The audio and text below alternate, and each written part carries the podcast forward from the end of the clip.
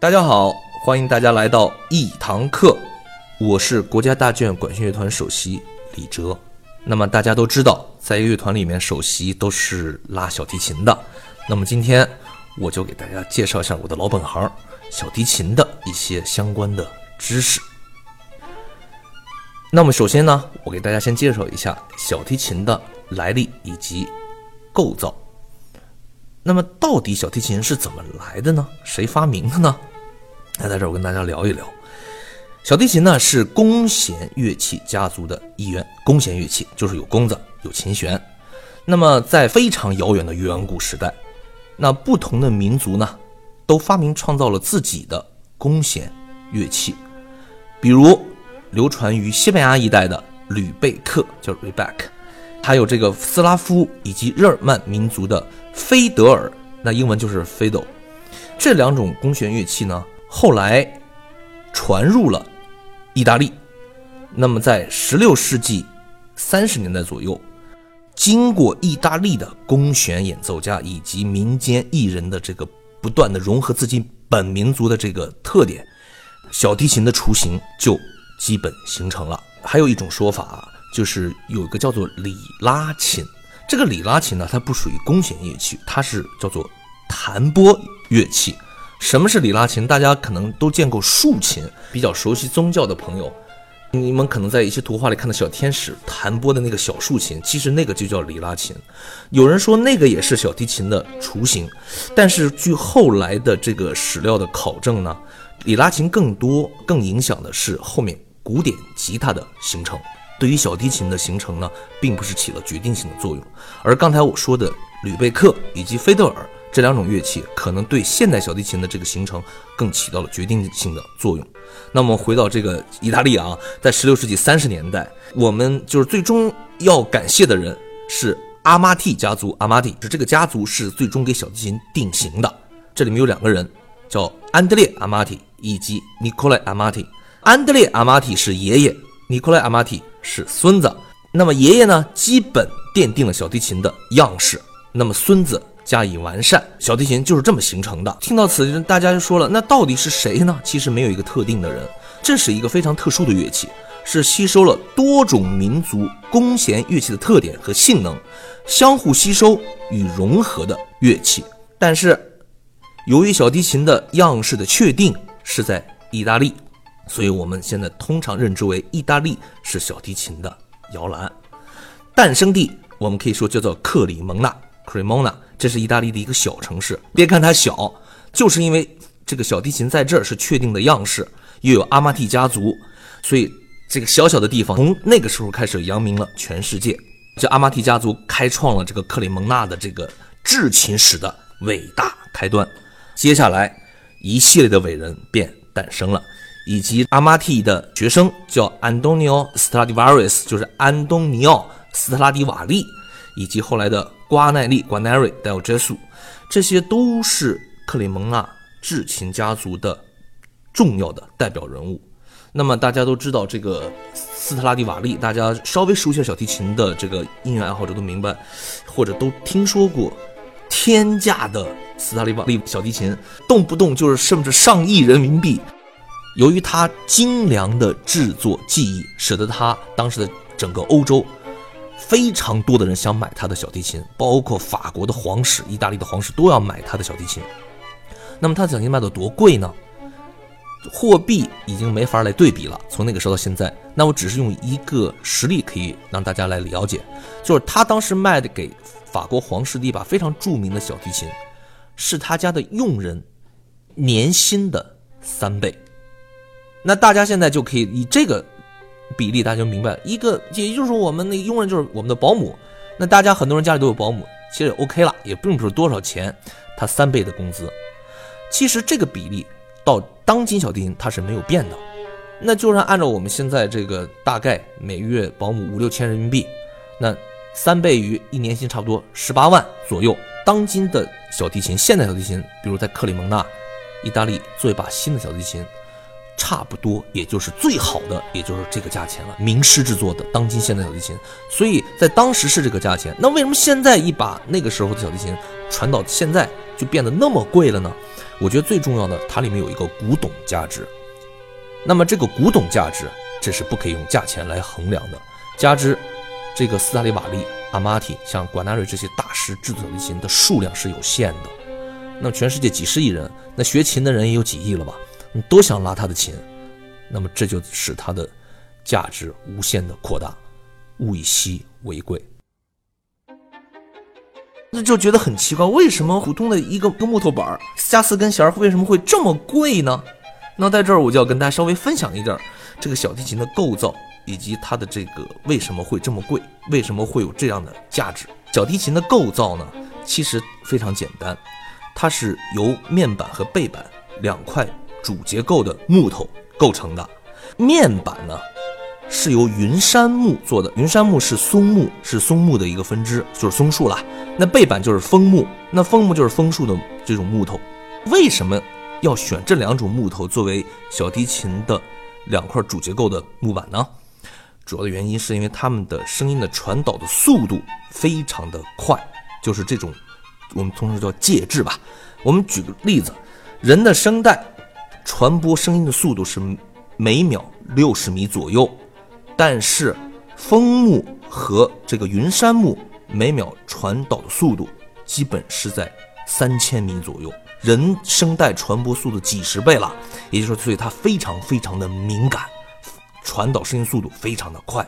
那么讲讲它怎么发声的？发声它的原理是这样，大家都知道小提琴有四根琴弦，那四根琴弦下面有一个琴码。大家都看得见，这个琴码呢，就是像一个就像一个桥一样，像一个拱桥一样，在小提琴的面板上面。那么在面板里面有一根叫做音柱的东西，这个大家是在肉眼看不到的，必须通过那个小孔才看得见。那么这个音柱呢，就是把弦的振动传遍琴身。那么它是什么原理呢？就是一根琴柱顶住面板，然后下端是顶住背板，然后呢在琴的上面呢。有一个琴码，那么琴码上面四根琴弦。我现在要给大家讲讲这个，就是关于这个音柱的。它不仅有一个传导的作用，它还有一个支撑小提琴琴弦的重量的一个起一个支撑作用。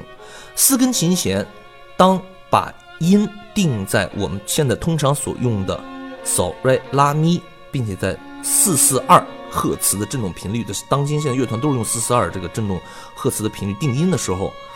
它给小提琴本身带来的压力差不多是在五十公斤左右。大家想想，五十公斤，这个基本上窈窕淑女的这个身体的重量。一个这么就是这样一个重量，在小提琴的面板上面是多么的重啊！怎么支撑呢？那就是靠音柱这么一根柱子来支撑着琴码，顶住面板，然后把这个重量平均的分布在小提琴的背板上面，在这个分布重量的同时，把声音。也传导给小提琴的每一每一寸木头，这就是整个音柱起到最重要的作用。那现在大家就明白了，由于这个声音的传导都是靠这些木头，所以小提琴面板的薄厚、音柱的粗细以及琴码的这个工艺，都会影响小提琴的音质。其实呢，在这儿我讲一讲小提琴的样式，自从阿玛蒂时代开始呢，它就没有太大的变化。但是它有微微的调整，最重要的变化就是它的指板。小提琴指板呢，顾名思义就是摁弦的那个板子。这个板子是由什么做的？是由乌木做的。那乌木是黑色的嘛？首先它木头的密度很大，很坚硬。第二就是好看。那一个黄色小提琴上面加一块黑色的木头，感也那个视觉上面就非常非常的漂亮。这是当时为什么指板要用乌木来做。这个指板的变化是什么变化？它主要是加长了。那为什么会加长呢？刚开始的小提琴的指板是非常短的，那么就是因为随着作曲家在历史上写作了更多更难的曲目，所以小提琴从开始到后来，他要为了满足这个演奏更难的小提琴曲目的要求，所以他就必须要加长它的指板，而演奏更多的音域。那大家音乐爱好者都知道，音域就是八度，一个八度，用钢琴就是哆来咪发嗦拉西哆，这是一个，然后哆来咪发嗦拉西哆又是一个八度。那么小提琴基本是在四个八度左右。当时的刚开始阿马提家族发明小提琴的时候，最多也就是两个半八度吧，将近三个八度。那后来就出现了很多著名作曲家为小提琴写作更难的曲子。所以就出现了四个八度的作品，那没办法，没有指板就没法摁呐，所以就把指板加长了。大家都知道，小提琴这门乐器，呃，它不像吉他，上面在指板上面有品，大家对音准是有一个参考型的。那么在小提琴里面，它是没有品的。那么怎么能够摁到非常精准的音准呢？其实每一个精准的音准的背后，都是辛勤的汗水，它没有任何参照物。完全是凭手指的记忆与大脑的记忆，不停练习，日复一日的练习的结果。每一个精准的音准，嗯，就我自己而言吧，当演奏一个很暖的大幅跳动的音准的时候，我甚至可以练到上千遍。没有人计算过，但是我因为我听到一个小小的故事，我真的有一年我计算过。演奏大师郑金和大家都非常熟悉了，他曾经练习门德尔松的一个高音的时候，他自己说过。我这个高音练习了五百遍，那这五百遍就是为了保证上台的一遍。我没有郑金和那个才能啊，所以我我得练到上千遍。在这就是给大家开个玩笑，但是我觉得最重要的就是想讲明一点，就是所有精准的演奏小提琴里面都是包含了演奏家众多的辛勤的汗水。然后下面我要讲一下，还有一个弦，小提琴的琴弦。小提琴的琴弦呢？为什么要着重讲它呢？是因为小提琴弦的发展史其实就是伴随着小提琴演奏技巧的发展史，如影相随，这么一块相辅相成的这么一个道理。那么刚开始的时候，它是用羊肠而做的，羊肠的声音特别的敏感，而且特别的甜美。大家知道，在巴洛克时期刚发明小提琴的时候，都是在宫廷里演奏，声音呢不用太用力，轻轻一碰，再加上那么。著名的小提琴制琴大师，声音都是非常敏感的，所以又是给在宫廷里给皇帝们、给贵族们演奏。那么这些人的耳朵非常娇贵，你用力拉了，他们还不太喜欢。所以呢，轻轻一碰，轻轻一拉，杨长弦足够满足了。但是后来随着演奏场所的变化，以及更多的作曲家演奏的曲子的变化，小提琴不光是为贵族演奏，它开始流传入民间，为。大众来演奏，所以演奏场所、曲目的变化，使得小提琴家要演奏更加洪亮以及更加难的技巧的作品。因此，杨长玄已经不能满足当时的要求了，就出现了尼龙弦和钢弦，而这两种介质允许小提琴演奏家演奏更加激烈的作品，而更加洪亮的音量。因此，现在我们所演奏的这个小提琴的用的弦。都是里面三根弦就是嗦、瑞、拉这三弦通常是尼龙弦，而咪弦永远是钢弦。为什么呢？因为小提琴 E 弦的它的这个张力是最大的，即使是尼龙弦，因为 E 弦是非常非常细的，它越细它会出更高频率的声音嘛。咪已经很高了这个振动频率，所以它用扬长弦的话，不可以来。就是支撑它的张力会非常容易断裂，即使是呃尼龙弦，也不可能满足在 E 弦上面所带来的这种张力。因此，E 弦一直是作为这个用钢来制作的。在这儿呢，我给大家简单讲一下关于琴弦，包括指板的这个变化，让大家更了解一下小提琴这个整体的发展的这个历史。但是呢，从小提琴开始到后来。它整体的这个样式，从阿玛提家族开始就没有太大的变化，除了纸板，这一点是非常重要的。那么现在我给大家讲一下这个小提琴的演奏学派。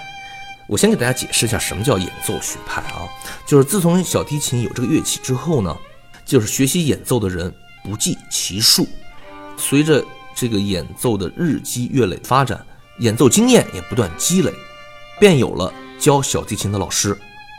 而不同的老师也有不一样的教学思维和理念，因此便形成了教学的派别。那么，所谓教学的派别呢？再给大家稍微的形象化一点，就比如大家都来过国家大剧院听音乐会，看过很多很多演奏家演奏不同的乐曲。那么有俄罗斯的，有美国的，有英国的，有各个世界各个国家的，有我们当然还有我们自己中国的小演奏家。那大家看了，就是说都能找到很多共性，音准呐、节奏啊、音色都说，哎呀，拉得很漂亮。但是你细微就是细微有更多资深的音乐爱好者，对他们演奏的风格是有很多细微的差别的。那么这风格就是，比如说有些地方他拉的甜美的地方，那么另外一个人拉的就很威武雄壮；那么有些地方拉的轻的地方，另外一个拉的就很重。那么就是在乐曲的处理乐曲的风格上面是不一样的。其实这个就叫做演奏的风格，包括拉的快与慢、响与轻，这都是。演奏风格而决定的。那么现在我就给大家简简单介绍，从历史上只有几大学派。首先最早要看的就是意大利学派。意大利学派自从有这个乐器以来，意大利便是小提琴演奏的摇篮。这里面有一个非常重要的演奏家兼奏家叫 Crelli。那我们很多拉小提琴拉过他的协奏曲，他呢是这个意大利学派的奠基人。在意大利学派里面呢，有几个非常重要的代表人物，大家非常熟悉，就维瓦尔第。那维瓦尔第呢，他是开创了乐队为小提琴伴奏的协奏曲的先河。那举个例子，比如大家都听过他的《四季》小提琴协奏曲，以及他创作的数十首小提琴的协奏曲。那现在大家再来听一听由维瓦尔第创作的《四季》小提琴协奏曲的片段。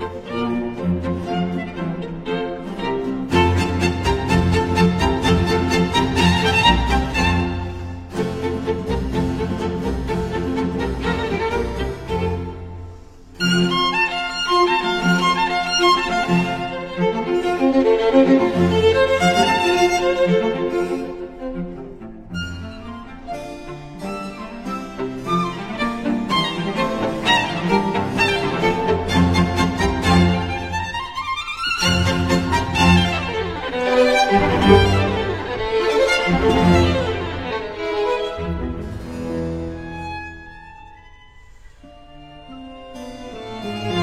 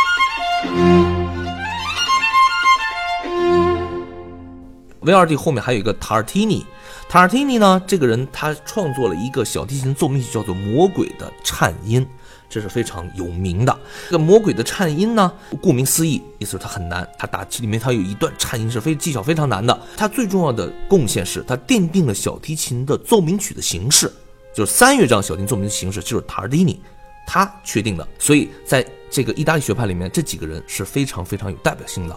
那现在大家也听一下。塔尔提尼创作的《魔鬼的颤音》。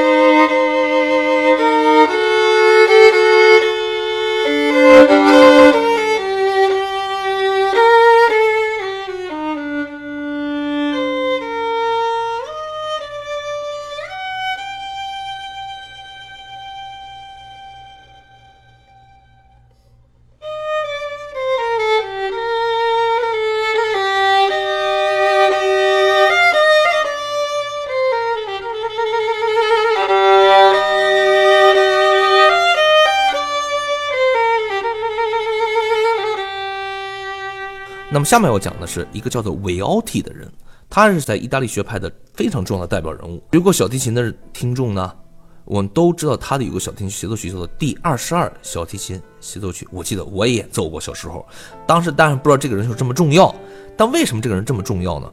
因为他起到了一个非常的重要的承上启下的作用。为何这么说呢？因为维奥蒂他是意大利人，他是意大利学派的重要的代表人物。他在一七八二年来到了法国，然后呢，他到了法国之后呢，他教了一些学生，这个其中包括了几个非常著名的学生，叫罗德克鲁采尔。这个两个人我给大家介绍一下，罗德克鲁采尔他是法国人，那他们写过非常著名的罗德小提琴练习曲以及克鲁采尔小提琴练习曲。那么这两个练习曲呢，都是每一个学小提琴的人从小到大必须练的教程。他们二人联合其他几位当时的小提琴家，共同创立了法国小提琴学派，并且在一七九五年，这个成立了著名的巴黎音乐学院，培养了一大批演奏家。这一大批演奏家里面，包含了几个人，其中有维尼亚夫斯基和萨拉萨蒂，还有克莱斯勒。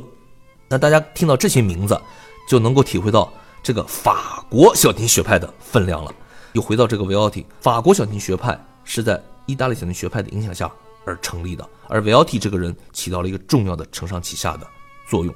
我们回到法国学派里面，就是他这个学派强调的是华丽的小提琴的声音，以及优雅的持弓姿态。大家知道，现在流行的很多法国的时尚界的大名牌，这路易威登啊、爱马仕啊这些大名牌，呃，他们讲究的是一个非常绝对的美学视觉效果。那么法国人也许不太讲究实用，但是在它的呈现上面一定要是优雅完美的。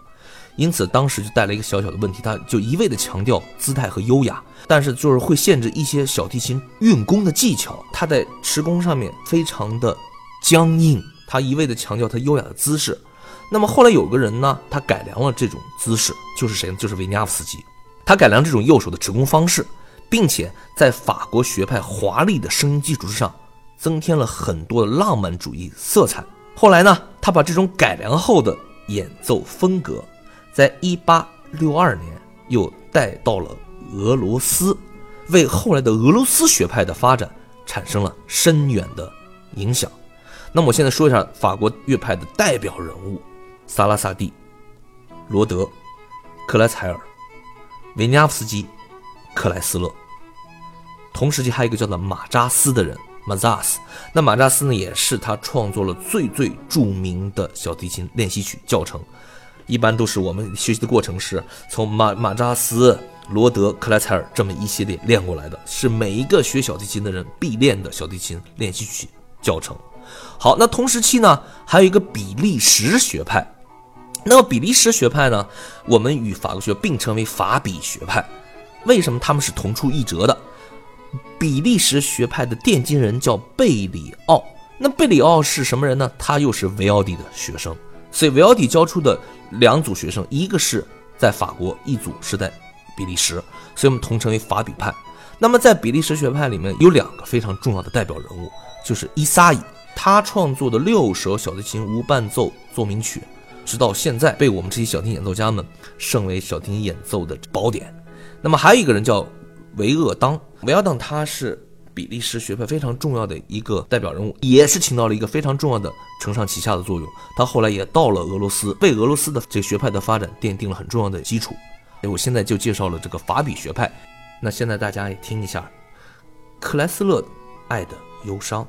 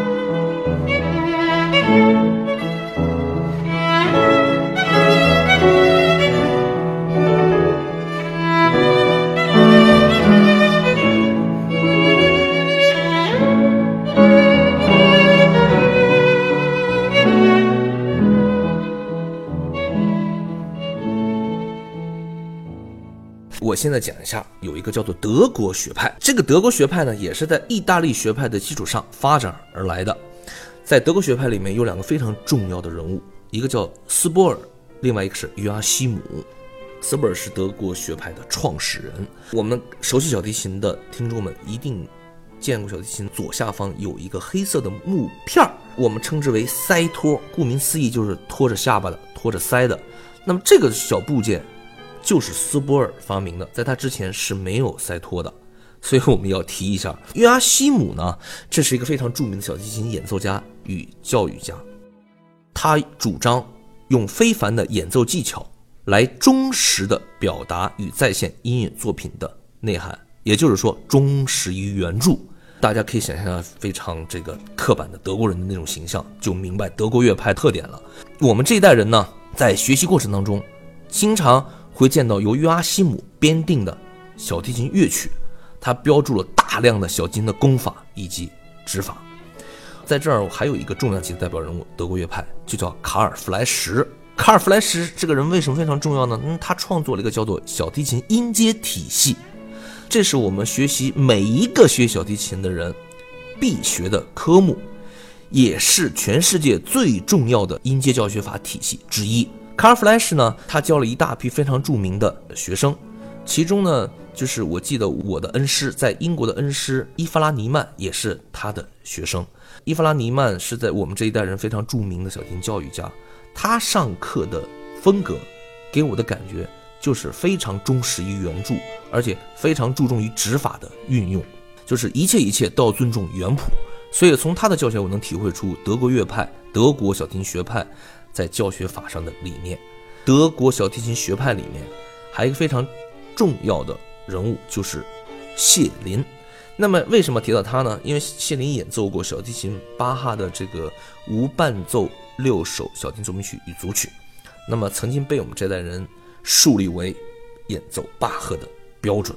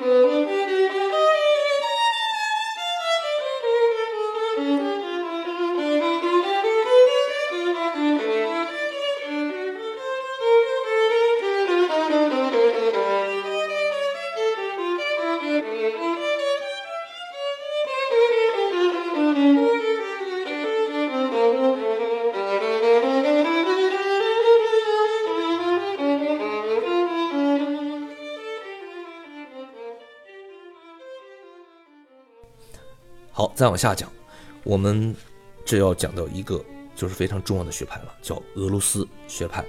那么俄罗斯学派呢，是对现代的小提琴演奏与教学影响最深远的学派，是广大音乐爱好者最为熟悉的学派。为什么这么讲呢？俄罗斯学派的形成约在19世纪中叶，由著名教育家奥尔奠定的。这个有一点要值得说明，在奥尔之前。维尼亚夫斯基刚才讲过的，维尼亚夫斯基和维奥当，这一个是法国学派，一个是比利时学派的两位演奏家，来到了俄罗斯，开展大量的教学与演奏活动，对俄罗斯整体的教学有着深远的影响。奥尔则吸收了法国、比利时学派的特点，在此基础上开创了俄罗斯学派。那么，他有几位著名的学生：亚沙海菲茨、米尔斯坦、米沙埃尔曼。说到此，大家就应该明白，俄罗斯学派是大家最为熟悉的。当然，这也要感谢现代录音技术的发展，能够记录这些伟大的演奏家的声音。俄罗斯学派虽然注重技巧的训练，但他永远把音乐的表现放在首位。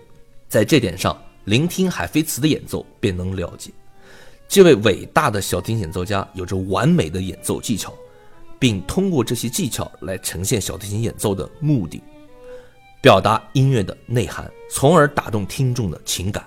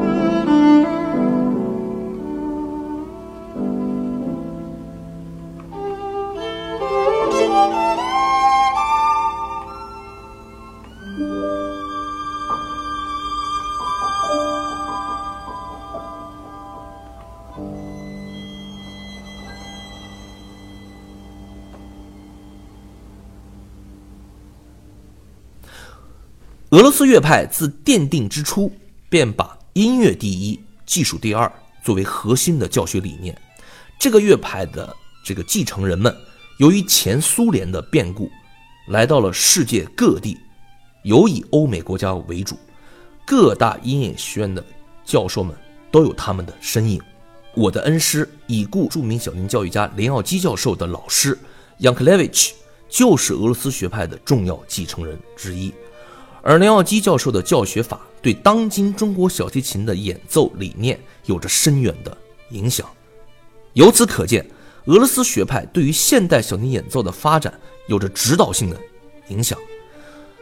自有录音技术以来，百分之九十的小提琴演奏均有着俄罗斯学派的继承人的声音，比如大卫·奥伊斯拉赫、海菲茨、米尔斯坦、帕尔曼、祖克曼。文盖罗夫、列宾等等等等。那大家这里面有个疑问：帕尔曼、祖祖克曼他们不是美国人吗？怎么会是俄罗斯学派的代表人呢？因为他们的老师是加拉米安以及 Delay，Dorothy Delay 是加拉米安教授的助教。严格来讲，加拉米安也是俄罗斯学派的叫做莫斯特拉斯这么一个人的学生，因此他严格的意义上，他们都是俄罗斯学派的代表人物。在这儿，我非常遗憾的说一点就是。在法比学派强盛的时期，还没有完善的录音技术，因此我们也无法领略到像维尼亚斯基、萨尔萨蒂等大师的演奏风采。不过，我们还是可以欣赏到克莱斯勒亲自演奏他的作品，有一张埃米公司百代公司录制的他本人演奏的小品集。但是呢，他是单声道录音，因为录音技术的限制。即使是这样，我们也能够体会到这个法比学派声音的华丽以及细腻的演奏风格。那么，德国学派的传承人安妮苏菲穆特录制了大量的演奏曲目，大家也可以从他的演奏体会到德国学派的魅力。